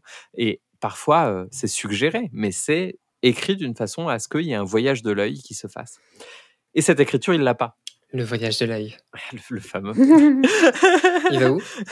Et ben là, le, le- pour moi, là, le voyage de l'œil, il allait vers euh, la- le, le panneau LED qu'on voit dans le reflet de l'œil et qu'on se rend compte qu'il est sur un plateau de tournage. Mais, mais, mais là, dans le, dans le montage catastrophique avec les flammes et les machins et les trucs, vraiment, et il le fait après, il y a, un- y a un montage alterné entre lui enfant et lui adulte.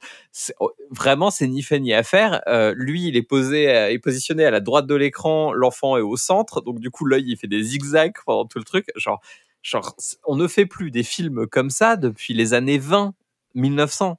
Donc, à un moment donné, genre, en, en 2009, comment c'est possible? Bref, c'est un autre débat. Désolé. Donc, Ordre 66. euh, et il y a euh, Yoda qui vient le sauver euh, en mode viens, faut, faut partir tout de suite. Alors c'est étonnant. Est-ce que devinez la, la profession de ce, euh, ce personnage qui arrive? Donc qui, qui ressemble à Profession. un. euh, Profession. On dirait moi avec mes. Quel est le grade de du major machin? Les techniciens en informatique. Pas, est- comment est-ce qu'on pourrait le décrire euh, Il est pêcheur il est- Il a l'air, il a l'air, ouais, c'est ça. Il a l'air un peu d'être un pêcheur, ouais. Mais c'est pas un pêcheur. Pourtant, c'est une sorte de bon samaritain, c'est-à-dire que c'est lui qui vient sauver Arthur quand tout le monde euh, a abandonné, quoi. Tout le monde s'enfuit. C'est le mec de l'auberge? Eh non, c'est un vendeur d'esclaves. Ah Ah, je me sens encore plus sale qu'avec la blague de, de, de, de- où, où elle voulait le, le- se le faire quand il était mort. Mais en mode BDSM ou ancien bail? Non, non, non, non, juste un, un vendeur d'esclaves euh, Oh, qui est pardonné régulièrement euh, D'accord. parce, parce que l'es- l'esclavage est présenté de manière euh, rigolote, à la même façon que le sexisme et l'homophobie dans cette série. Mais bon, on a parlé de terrorisme pendant une heure et demie, on n'a pas le droit de critiquer ça. Alors, je, je retire ce que j'ai dit sur Citizen Kane et Persona. Jusqu'ici, je, je voulais être gentil, mais non, cet Ah. épisode est insauvable. Donc Morgan, George Lucas, finalement. Pas mal, George Lucas. Il dénonce le- l'esclave, euh, l'esclavage dans La menace fantôme. vas-y, so- vas-y. Mais oui. de te sortir de ça. Oh mon dieu. Il faut. Alors, moi, je pense que la morale de cette histoire, autant de Star Wars que de Camelot, c'est d'arrêter de laisser des mecs blancs écrire des choses.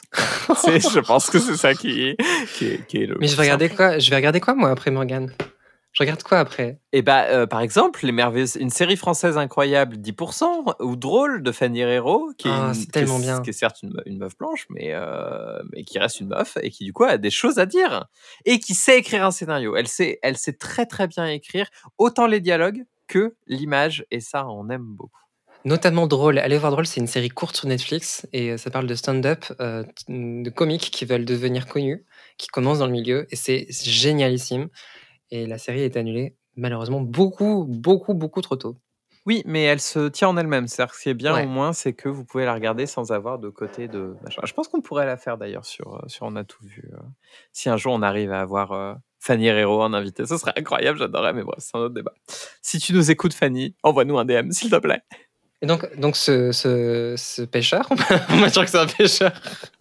Ah, mais tu sais même pas sa vraie profession Mais si, si, si, c'est un esclavagiste, mais. Ah euh, oui, c'est vrai. vous, êtes, tous traumatisés Oh par là ça, là, donc, en fait, va Mon c'est cerveau a... Mon cerveau a Allez, dégagé passez ça très, très vite. l'information. Ouais. Donc, Donc, le il pêcheur l'amène à, un, à une barque de pêche pour, Ouais. aller, euh, pour Ouais. aller à Rome. Oui, parce qu'en fait, il se dit où est-ce que je vais aller euh, Parce que Lancelot connaît tout de ma vie, en fait. Donc, il n'y a qu'un seul endroit où je peux aller. Bah oui, en même temps, il a tout écrit dans sa biographie. euh, Oui, où est-ce que je me suis caché toute ma vie Donc forcément que Lancelot euh, a un peu toutes les infos. Et j'adore parce que c'est le moment, en fait. Parce qu'on on voit quand même pendant une heure Astier, genre, assis. Elle n'arrive pas à se lever. Et en fait, ce mec lui fait Bah maintenant, il faut se lever, il faut prendre le bateau. Et en fait, Astier lui fait Bah non, mais c'est juste pas possible. En fait, physiquement, tu me vois bien, je vais pas prendre le bateau, en fait. Je vais mourir. Et Venac lui fait Ouais, vous crèverez, mais en essayant de faire quelque chose. Et donc Thibaut InShape, euh, Le encore retour. une fois, Voilà. le retour. J'aime bien ce genre de morale, voilà. Excuse-moi, je suis comme ça. euh, voilà, euh, ok, ok, tu vas crever, mais en fait, au lieu de t'habituer sur ton sort et juste te, te, te crever euh, parce que t'abandonnes, en fait, ne baisse pas les bras, fais quelque chose et tu vas probablement tu vas mourir. Probablement que tu vas arriver à la fin que tu veux, c'est-à-dire crever. Tu veux crever visiblement. Mais tu Alors, vas faire c'est- quelque chose en même temps. C'est- C'est c'est purement problématique, mais je te rejoins tout à fait sur cette vision de la vie, Agathe, donc euh, je ne peux pas te critiquer là-dessus. Désolé, bah voilà. De toute façon, les suicidés ne pourront pas me- m'en vouloir puisqu'ils sont déjà morts. Allez, on passe à la suite. Oh, mon dieu générique, Morgane, vite. La, pu- la pub. Vite, vite, générique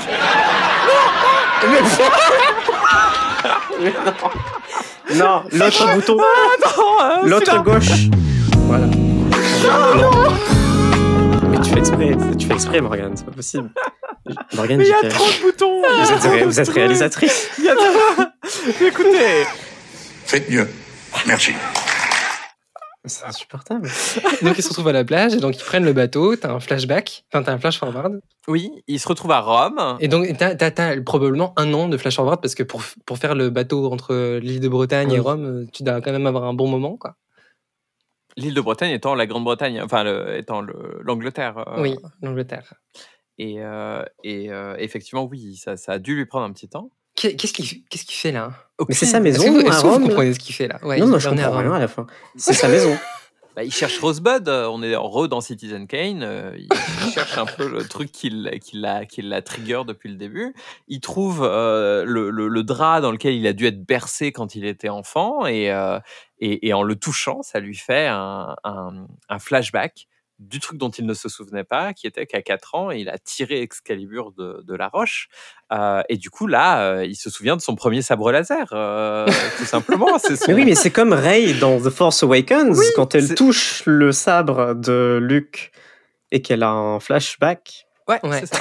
C'est pratique les flashbacks quand tu touches un vêtement. Moi, je, ça m'a. Alors, je dois avouer, c'est un peu chiant parce que ça m'arrive trop souvent dans la vie. Oh là là. Mais, euh, mais ce moment où tu touches quelque chose et soudain, tu as une partie de ta quête qui vient de se, se débloquer. Tu te dis Ah, mais oui, c'est vrai que j'avais fait ça. Moi, je j'ose plus toucher des vêtements. hein. Perso, j'ai arrêté. Je vis, je vis nu dans mon appartement désormais, mais euh, Heureusement qu'on est en podcast. ouais. D'ailleurs, il y aura des clips vidéo hein, du podcast. Allez, sur, Donc, suivez-nous Allez sur vous TikTok. abonner. Il y aura Agathe nue dans les clips. hein. Oh là là, ouais, c'était un selling point euh, gigantesque, je trouve. Mais tu avais presque raison, Morgane. La seule chose qui a changé, c'est qu'il ne s'agit pas d'un d'un linceau d'enfant, comme un linceul, Oui, ça un linceul. un linceul d'enfant, mais il s'agit de la robe de sa première femme qui, a- Ah. qui l'a laissée au moment où elle est partie avec son, homme- son homme, parce qu'en fait, elle était vraiment mariée. Mmh. D'accord. Comme lui, ensuite, euh, s'est Avec, marié à euh, une femme femme de euh, alors qu'il était même marié. Et pourquoi la robe de sa femme lui fait penser à quand il était enfant? C'était son premier amour. Et en fait, de la même façon, il se souvient de son premier amour, il se souvient de la première fois où il a sorti, sorti l'épée. Ok. Parce qu'en fait, l'épée, pour les gens qui nous, qui nous suivent, est une vision très sexuelle des hommes qui n'arrivent pas à voir leur sexe comme autre chose que des, des objets longs et pointus qui viennent pénétrer le corps des autres. Voilà, c'était cadeau. Oui, c'est clairement une notion de pouvoir et de. C'est clairement une métaphore sur sa capacité à agir sur, euh, sur les choses. Bah, surtout si tu nous dis que euh, il s'est suicidé parce que il ne pouvait pas procréer. Donc on est euh, clairement Ouais. sur un lien assez assez évident sur son pouvoir et ce que ça ce que ça vient dire de ne plus être puissant, l'impuissance.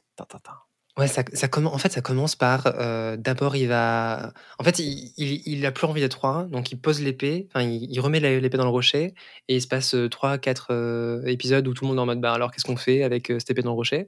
Euh, Tout le monde essaie de l'enlever, il n'y arrive pas, et puis ensuite il fait non, mais vous m'avez tous cassé les couilles, et il part euh, chercher un enfant. C'est ça, dans cet ordre-là. Mais donc, ouais, c'est Et clairement justement, une, et, on, progression de sa dépression. et puis, euh, et puis on, rev- on revient sur le côté d'impuissance masculine, puisque Ouais. ce qui a marqué euh, au fond de la baignoire, c'est bien vous m'avez cassé les couilles. Mais t'as raison. Littéralement, on est sur l'impuissance. On est sur la, sur la question Mhm. de euh, qu'est-ce qu'un homme si il ne peut pas procréer? Mais la prochaine fois, il faut qu'on invite Freud à cette émission, en fait. C'est lui qui nous manque. Non, non. Ah non, pas lui Il va encore nous parler de sa mère et tout, et puis il va nous demander aussi si... Ça vous ferait plaisir de coucher avec votre demi-sœur? Oh putain. Non, non, non, c'est insupportable, on va pas avoir euh, Freud euh, à la table. Tu t'es encore trompé, c'était pas le générique. On a euh, ce fameux montage alterné qui est dégueulasse, euh, avec lui en train de- d'être Ouais. enfant et de jouer avec son sabre laser, et euh, lui vieux euh, qui n'a plus de sabre laser, qui a un bâton à la, à la place. Donc encore une fois, hein, le côté impuissance, il est parti euh, d'un sexe masculin fort euh, jusqu'à quelque chose qui est un bâton, Euh, voire même à un moment donné, il, il joue avec le tissu presque comme si c'était la, comme si c'était le truc. Donc vraiment, on, on Comme est si la, la corrida, finalement. C'est un dirait presque oui, non, c'est vrai, il y a, y un y a- petit côté, un petit côté corrida. Et là, l'effet le plus incroyable euh, du cinéma. Oh. Euh, c'est cliché, nous- mais moi je le trouve efficace. perso. Nous arrivons à un ratio qui appelle le cinéma, c'est-à-dire qu'on passe du plein écran à soudain le 16 neuvième, voire cinémascope. Euh, du coup, l'image se, se rogne, euh, tout simplement. On, on se Il y retrouve a des bandes noires une- qui apparaissent. une... Alors, c'est quelque chose que les gens pensent souvent, mais ce n'est pas ce qui se passe. Et Ah. ça y est, hein, c'est bon. Eh, ça y est. Morgane, c'est clairement des bandes noires qui apparaissent. C'est Ok, quoi si tu veux, l'image se rogne et donc laisse apparaître à- derrière. le fond, Le qui est un fond. fond noir. D'accord, si. Exactement. Mais parce que, en fait, on- souvent dans les anciens logiciels de montage, la façon dont ils le faisaient, c'était effectivement de rajouter des bandes noires qui venaient s'apposer à l'image. Sauf qu'en fait, c'est- une image qui n'est pas vraie. Le format de l'image est très important parce qu'en fait, dans un monde idéal, il faudrait que ton l'écran sur lequel tu es en train de regarder euh, le le visuel soit en train de se rétrécir à la même façon. Et c'est pour ça que beaucoup d'anciens cinémas avaient des rideaux qui le- leur permettaient, en fait, ces rideaux bougeaient en fonction de la taille de l'image oui. qui était projetée. Et c'est super satisfaisant de voir ça d'ailleurs dans un cinéma. Ah, c'est pour ça? Moi, j'adore. Avec le petit bruit qui fait. Bon, maintenant, ça se produit surtout au début quand tu passes des pubs Oui. qui sont en 16 dixièmes, j'en sais rien, Exactement. ouais, qui sont très hautes, et on passe au film qui est beaucoup plus étroit. voilà. Et que du coup, il y a les rideaux qui font blablabla. Exactement. Marrant.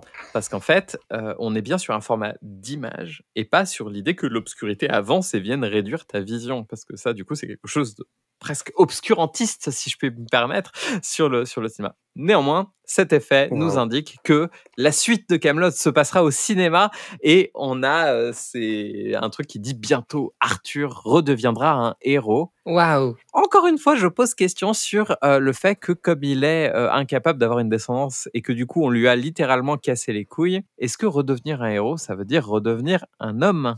Alors moi je, moi, je le relie beaucoup euh, à la dignité des faibles, euh, le, le concept de héros dans ce, dans ce contexte-là. Et en fait, c'est juste, il a arrêté d'essayer de sauver les gens. Il y a Lancelot qui a pris le pouvoir. Et a- c'est bon, allez, vas-y, allez, débrouillez-vous les gars.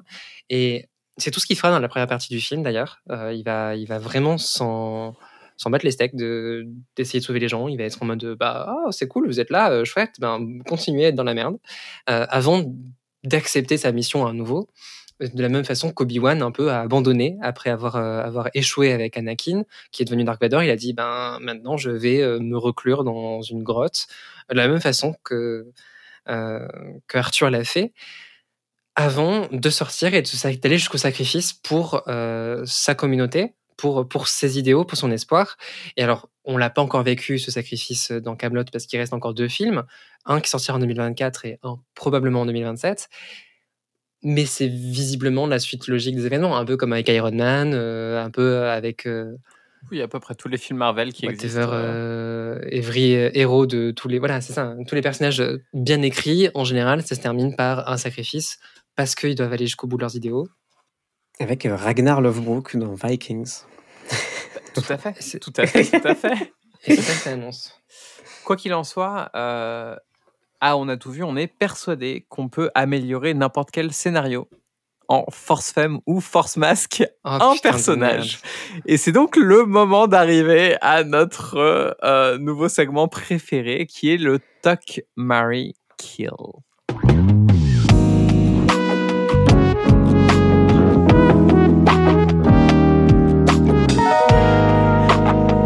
Alors sachez que la personne qui a eu l'idée de ce segment est en train de se faire un facepalm.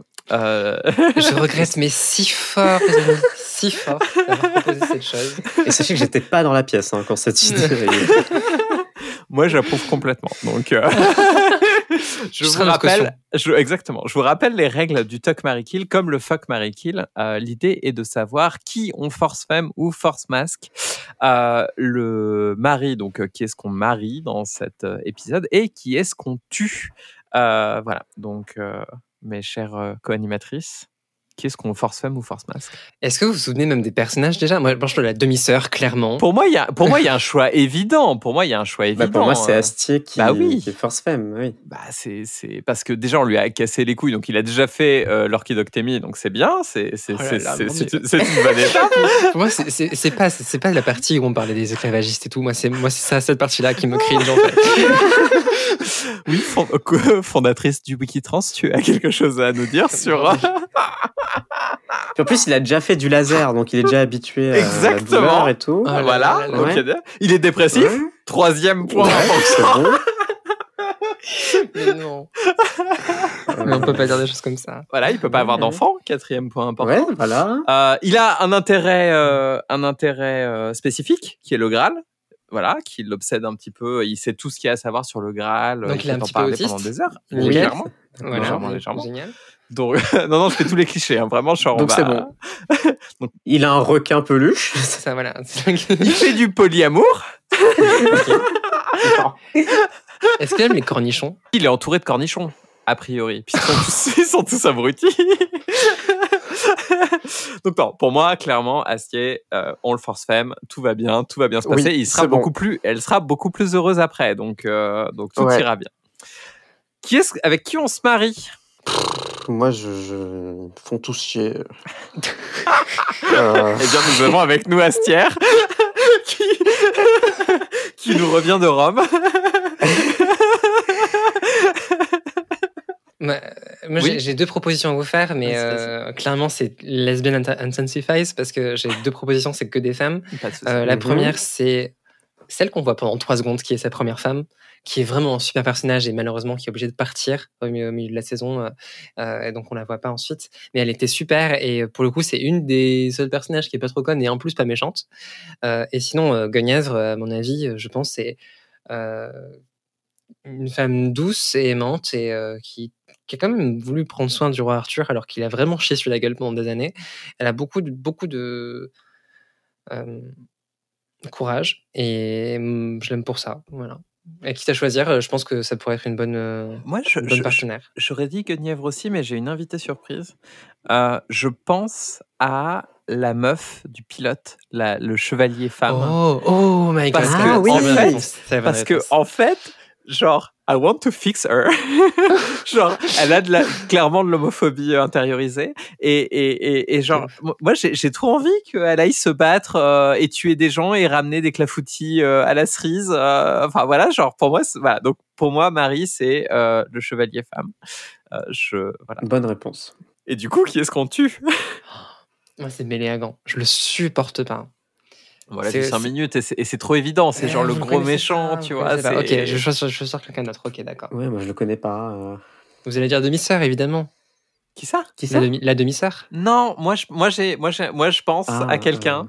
Euh, j'aurais pas pensé à cette personne si j'avais pas eu son background, mais le mec qui a, qui a vendu des esclaves, voilà. Je, Ah oui, c'est bon. c'est bon, je suis d'accord avec ça. Parce qu'en fait, déjà, son attitude de bah, vous êtes pas bien, bah, vous allez vous lever me dérange un petit peu. Oui, un petit bruit de corps, là. euh, Voilà, exactement. Et, et vendeur d'esclaves. Enfin, à un moment donné, genre, euh, bon, on va le buter ou quoi? Oui, oui, oui. Je suis d'accord. Agathe a l'air de hocher la tête. Oui, oui. Après, c'est vrai que quand tu, si tu vas dans cette, dans cette partie-là euh, de l'histoire, euh, tous les personnages du coup ont acheté des esclaves, quoi. Donc ils sont tous à buter. euh, De aussi. toute façon, il y, y en a pas beaucoup à, à, sauver, j'ai l'impression, dans tout ce, dans tout ce, dans tout ce cast. Sinon, la, la Zouz qui fait un combo de dire Gwyn et de faire culpabiliser euh, machin pour son. Bah, c'est Guenièvre. ok, bah elle. on l'a tué. Moi, ça, me va. Bah, en Voilà. fait, je préfère tuer un mec, mais, mais, Oui, mais on peut aussi la tuer. Oui, c'est vrai. On peut, faire, un- on, peut, on peut faire un trio de trois meufs, moi ça me va aussi. Non, On la force masque. Oh mon dieu, non, après, non, non, non, non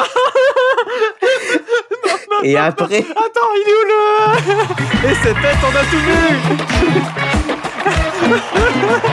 Cette blague va revenir à chaque Pour les notes, Non, les désormais. Allez, on va passer surtout aux notes pour euh, savoir que vaut cet épisode.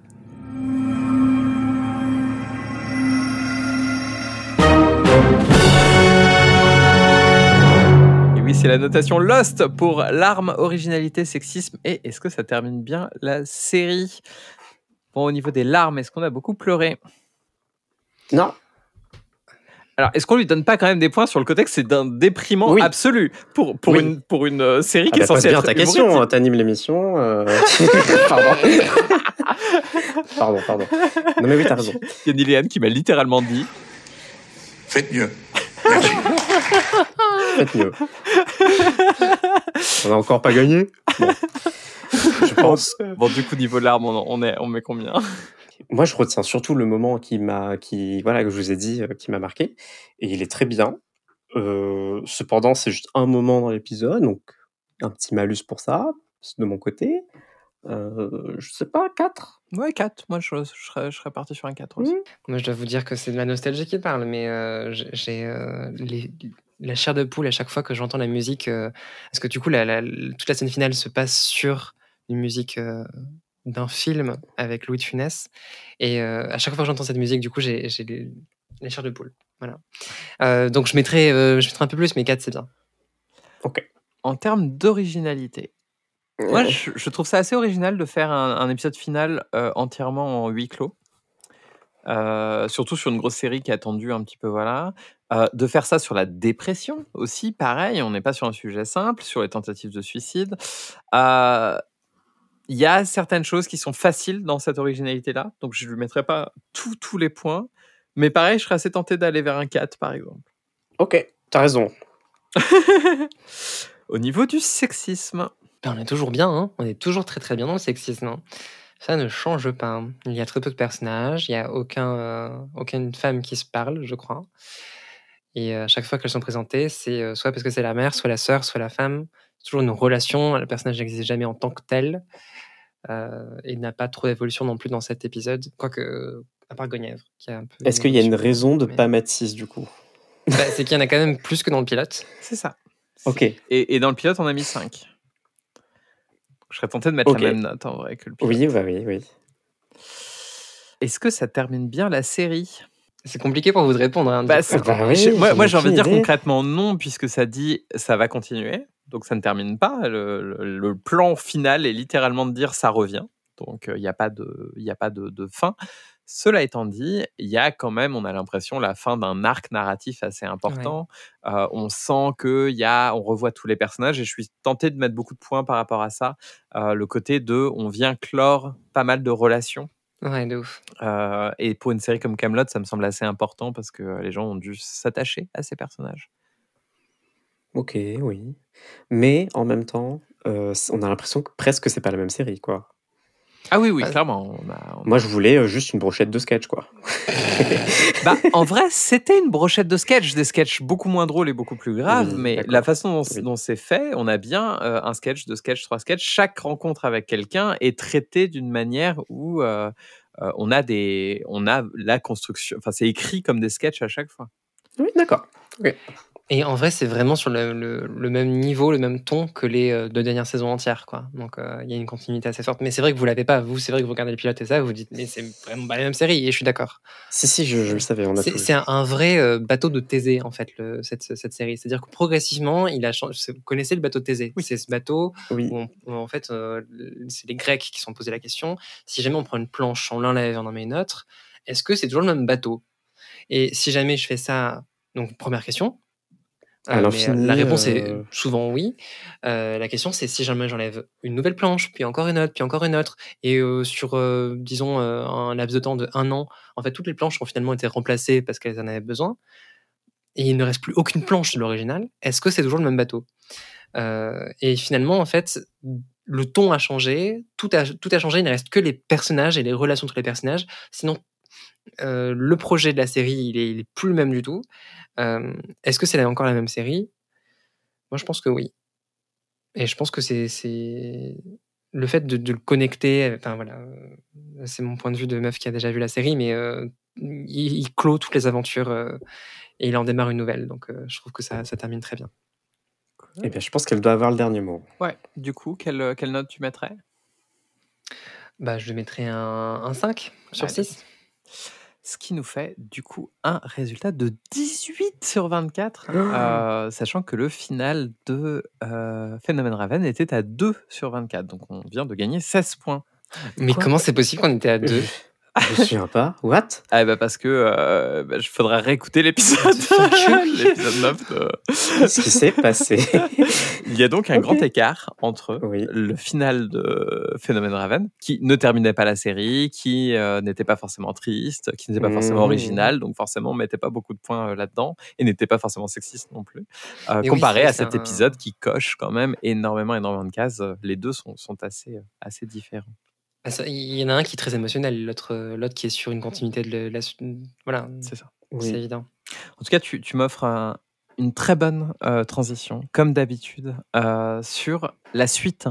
Parce que la prochaine série qu'on va regarder euh, nous propose aussi, un peu comme pour, comme pour Camelot, cette idée qu'on a un premier épisode qui nous met un cadre. On sent que la série va aller dans une direction. Et le final, les gens ont clairement pris du LSD pour l'écrire. Et ça n'a plus aucun rapport. On va vous parler d'une des séries matricielles de l'histoire de la télé. Le prisonnier. J'espère que, que vous serez au rendez-vous. Et d'ici là, Faites mieux. Merci. Oh, J'adore. C'était On a tout vu Gros bisous.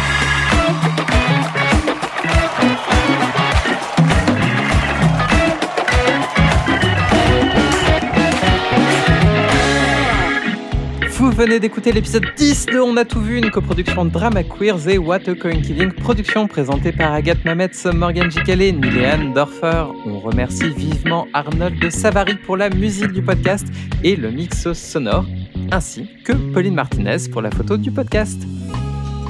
On se retrouve la semaine prochaine pour euh, les deux épisodes finaux, enfin le premier épisode final euh, de cette saison 1 de On a tout vu avec Le Prisonnier, une série de 1967. Mais que va-t-il donc se passer?